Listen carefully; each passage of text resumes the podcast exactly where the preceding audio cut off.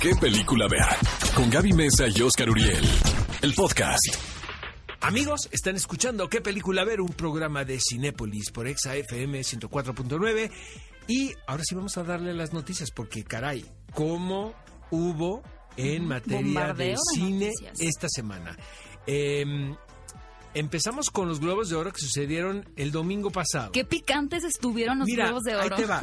Eh, dos cosas muy rápido, porque ya es noticia vieja. La primera es, creo que los premios estuvieron muy bien repartidos. En lo personal estaba yo como muy contento, incluso también con lo que se dio en televisión, pero sí nos tomó a todos por sorpresa la victoria de 1917, que luego vamos a hablar de la película, yo ya la vi. Eh, porque obviamente la favorita era la de Martin Scorsese. Dos, Ricky Gervais me parece una... Qué risa. ¿eh? Sí. Qué risa. Pero tengo entendido que censuraron el monólogo que se aventó al inicio, ¿no? Como que ya después no lo quisieron sacar en algo o en otras plataformas completo lo que había dicho. Pero tenía razón en todo lo que dijo.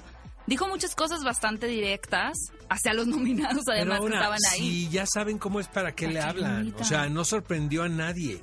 Siempre lo hace. Siempre lo hace. A mí realmente me parece el mejor anfitrión de una entrega de premios. Obviamente a los Oscars jamás le van a hablar. Pero. Bueno, que los Oscar también ya eh, notificaron Que es Jimmy que no, que no van a tener como exactamente un presentador oficial. Van a usar esta fórmula del año pasado en donde son diversos presentadores para cada premio. Pues Ricky Gervais lo hizo increíble, amigos. Y esos son los dos apuntes que tengo que dar de los Globos de Oro. Y bueno, después de haber estado truncado muchísimos años, ni siquiera meses, años del proyecto de los nuevos mutantes, estos personajes que pertenecen, por supuesto, a las historietas de los X-Men, ya tuvimos esta semana un nuevo avance, un nuevo tráiler que confirma que la película finalmente va a llegar a las salas de cine el día 3 de abril. Pues si más es que, todo truncada estaba bien. detenida la película. Estaba pero una especie de congelada. ¿no? Pero le pasaron muchas cosas, porque lo más reciente, obviamente, fue la compra de Disney a Fox. Y No les ha de haber yo me imagino que medio metieron también un poquito de, Es que yo te de voy a decir cuál nueva. es mi percepción, Tu percepción, Con, respecto, con respecto a este tema. Creo que fue una apuesta muy riesgosa en cuanto a que todo se lleva a cabo en un hospital, en una especie de, ¿cómo se dice? psiquiátrico. Eh, Es muy oscura, la verdad. Lo, lo convirtieron más en thriller que en película de acción. Pero hace mucho sentido también. Ah, Bueno, o sea, las ah, implicaciones todo de tener eso, Para superpoderes. eso todo suma para mí. Pero lo que tengo entendido es que hubo reshooting de la película Sí. y la trataron de convertir en una película de los X-Men.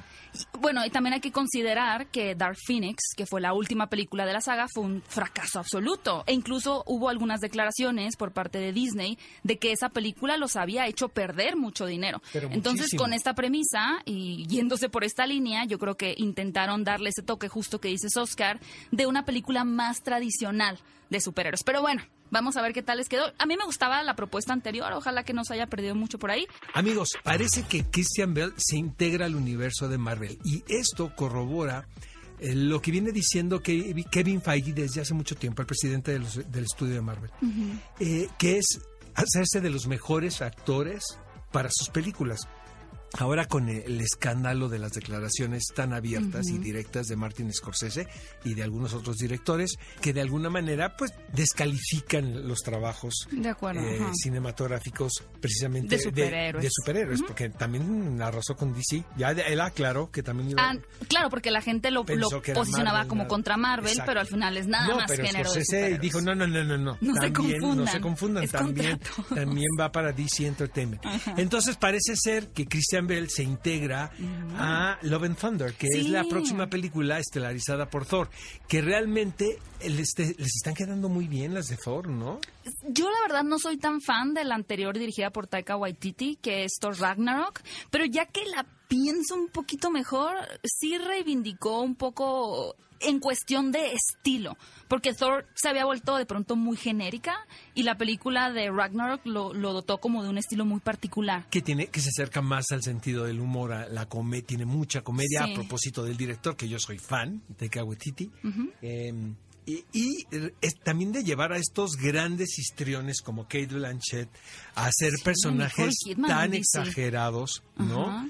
Eh, Ay, sí, me regresa, como Nata- eh, regresa Natalie Portman con un personaje, tengo entendido, mucho más sólido y más extendido que lo que... Sí, antes era como dices tú, el novia, ornamento el nada ornamento más, ¿no? era Nada la más novia era el, del el más uno de Thor y Les ahora de ya haber costado a. Natalie Portman varias charlas. Porque aparte café. creo que se habían peleado. Totalmente, porque corrieron a Patty Jenkins. Ella era la directora de, supuestamente, de la primera de Thor. Y se Y- fue con Wonder Woman. Exacto, y ve lo que hizo con Wonder Woman. triunfando. Bueno. Bueno, hablando de comedia y nuevas producciones también, fue un gran éxito el año pasado la película de Entre Navajas y Secretos con Daniel Craig. Realmente tuvo una muy buena recepción en la crítica, la primera, en la audiencia y en la taquilla. Por lo cual, el director Ryan Johnson, que de hecho se volvió tendencia algunos días porque fue muy despreciado por los fanáticos de Star Wars, ya que él se encargó de dirigir el episodio 8, que a muchas personas no les gustó. Después de ver el episodio 9, como que dijeron, bueno, igual el episodio 8 no estaba tan mal, pero lo que más le aplaudieron al director fue su trabajo con esta película de investigación que está muy divertida y la que están planeando ya una secuela. Todavía no se confirma, pero es muy probable. Y lo, pi- lo piensan hacer como este personaje de Hércules Poirot creado por Agatha Christie. O sea, em, cada película que se sucede en un lugar distinto con un misterio a resolver diferente. O como Sherlock Holmes un poco Exactamente. también, Eh, precisamente ahora viene Muerte en el Nilo, eh, en eh, verano, con Kenneth Branagh interpretando a Hércules Poirot, que ya lo había hecho con Asesinato en el Expreso de los ¿no? Sabía eso. Ay, por eso me junto contigo, Con Oscar. Gal Gadot también. Esas son buenas noticias, pero dentro de las malas noticias y un poquito con la maldición de los nuevos mutantes, esta película Uncharted, que está basada en un muy popular videojuego y que está protagonizada, bueno, supuestamente estaría protagonizada por Mark Wahlberg y Tom Holland, nuevamente se quedó sin director. No sé qué pasa con esta película, que todos los directores que se apuntan para llevar a cabo este proyecto Ya terminan varios, saliéndose. ¿no? Varios directores han pasado por este Travis proyecto. Knight, quien dirigió Bumblebee, que tuvo muy buena recepción, El- era el último el que habían último. confirmado. Pero resulta que la agenda, que me imagino la tiene bastante ocupada y apretada, el señor Tom Holland, eh, no le permite rodar las fechas que o estaban sea, ¿tú crees que sea el tema con él? Eh, en este caso sí, Mm. porque aparte es sabido de todos que Tom Holland es uno de los actores consentidos de Sony, de la del Mm. estudio cinematográfico. Entonces, pues van a tratar ellos de Claro. prescindir del director De que no se les vaya y otro. no de su actor protagonista ya firmado. Bueno, pues vamos a ver qué sucede con Uncharted. Y finalmente quiero contarles una noticia bien peculiar.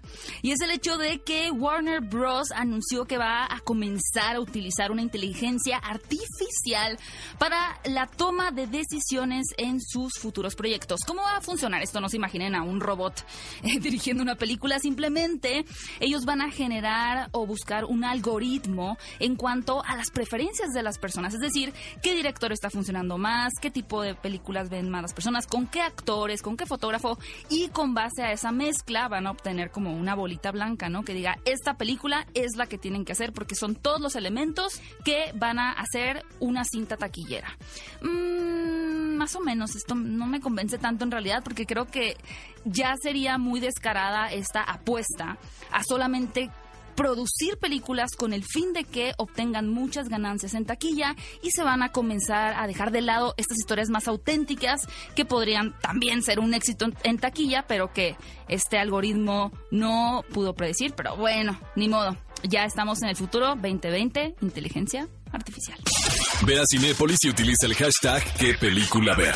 Escúchanos en vivo todos los sábados a las 10 de la mañana en Exa FM 104.9.